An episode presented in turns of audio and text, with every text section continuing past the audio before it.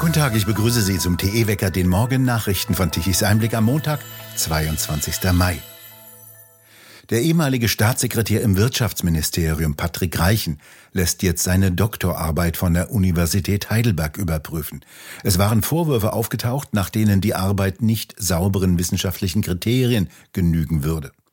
Der bekannte Plagiatsexperte Jochen Zehntöfer sagte gegenüber der Bild am Sonntag, es handele sich um 30 Plagiatsfragmente, die teilweise aus mehreren Sätzen bestehen. Sie stammten aus zwei Aufsätzen des Umweltsoziologen Karl Werner Brandt. Der werde zwar grundsätzlich zitiert, aber nur an sehr wenigen Stellen. Mindestens 30 Quellenangabe fehlten. Laut Zehntöfer seien Verstöße gegen die gute wissenschaftliche Praxis evident. Auch Täuschungsabsicht sei naheliegend. Greichen selbst wies die Vorwürfe zurück. Die beanstandeten Stellen stammten alle aus der historischen Einleitung zum eigentlichen wissenschaftlichen Kernthema der Arbeit mit dem Titel Kommunale Energiepolitik und die Umweltbewegung. Der wissenschaftliche Kern der Arbeit, so Greichen, sei damit von der geäußerten Kritik nach seiner Ansicht nicht betroffen. Der Gendersprache den Kampf ansagen will der neue regierende Bürgermeister von Berlin, Kai Wegner, CDU. In einem Interview gegenüber der Bild am Sonntag sagte Wegner, er habe noch keinen Brief in Gendersprache unterschrieben. Ihm sei es wichtig, dass die Sprache der Verwaltung verständlich sei. Jeder könne privat sprechen, wie er möchte, aber er wolle das Deutsch sprechen, das er in der Schule gelernt habe und das alle verstehen.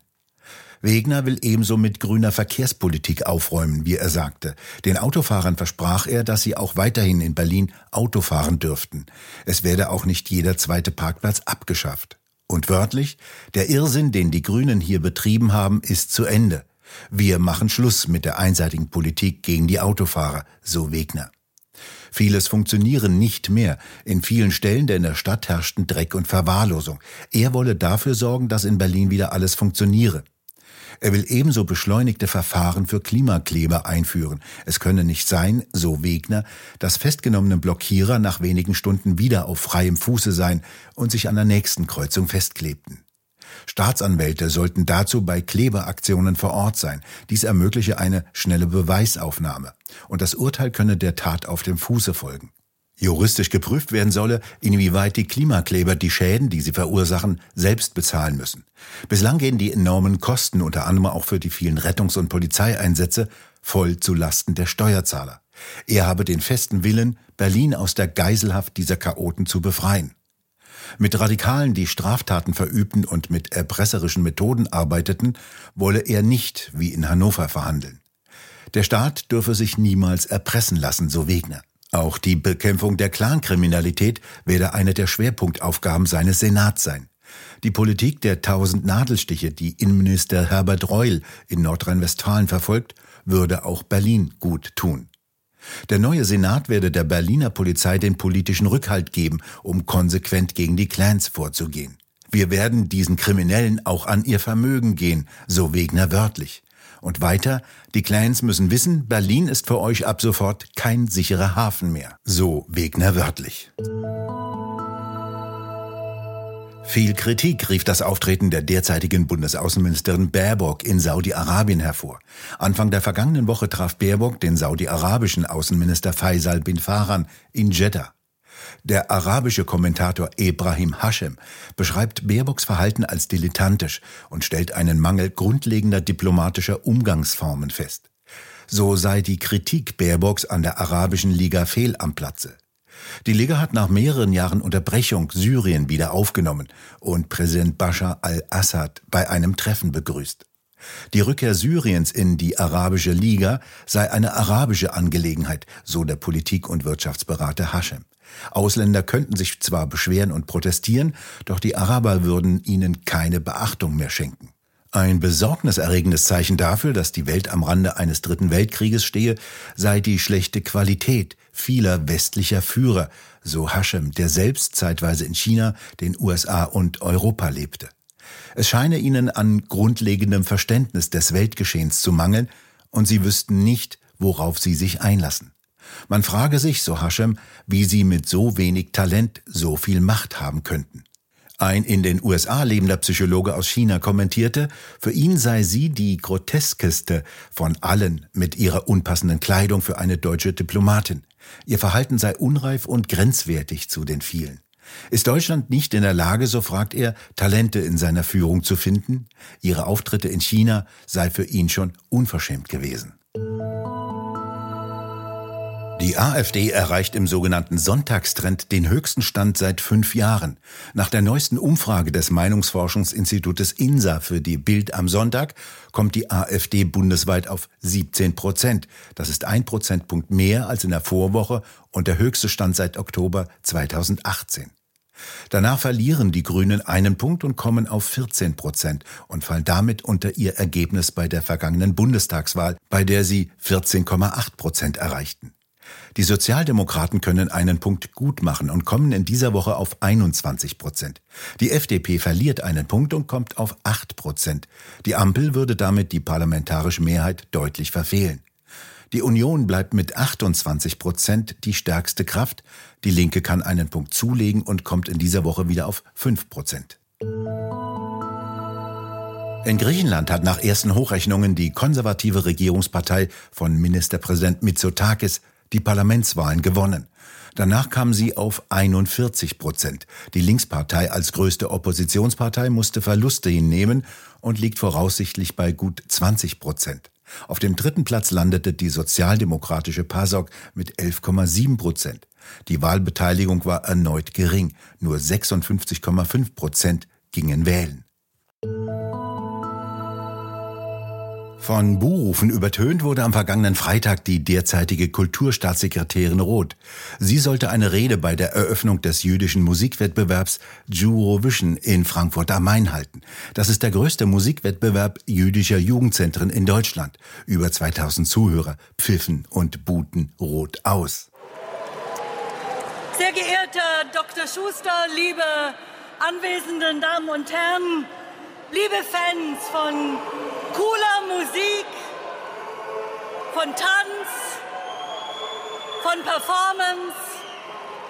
Liebe ihr alle, liebe Teilnehmerinnen und Teilnehmer an diesem wunderbaren 20. Vision.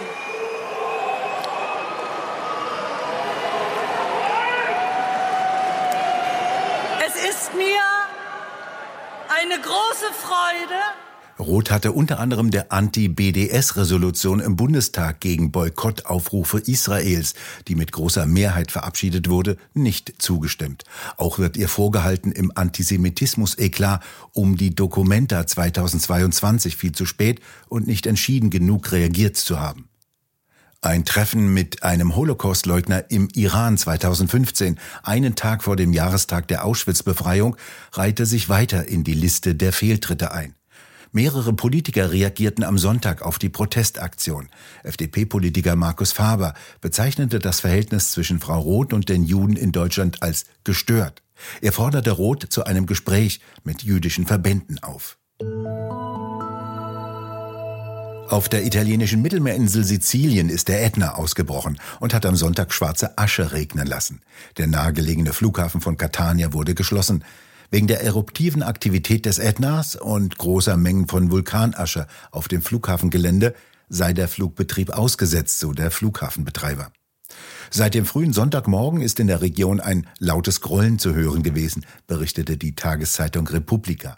Jedoch machten es schwere Wolken rund um den Vulkangipfel unmöglich, den Ausbruch zu sehen, erklärte das Nationale Institut für Geophysik und Vulkanologie. Der mit rund 3300 Metern höchste aktive Vulkan in Europa bricht seit rund 500.000 Jahren regelmäßig aus. Er wirft dabei immer wieder gigantische Mengen an Asche, Staub und giftigen Gasen aus, wie dies alle Vulkane tun. Freigesetzt werden bei Vulkanausbrüchen auch viele Brom- und Chlorverbindungen zum Beispiel, die auch die Ozonschicht schädigen können. Immer wieder sorgten gewaltige Vulkanausbrüche für solche Mengen an Staub und Asche, dass die Sonneneinstrahlung vermindert wurde, wie etwa 1815 bei dem enormen Ausbruch des Tambora in der Südsee. Missernten in Europa waren sogar die Folge. CO2 ist natürlich auch dabei.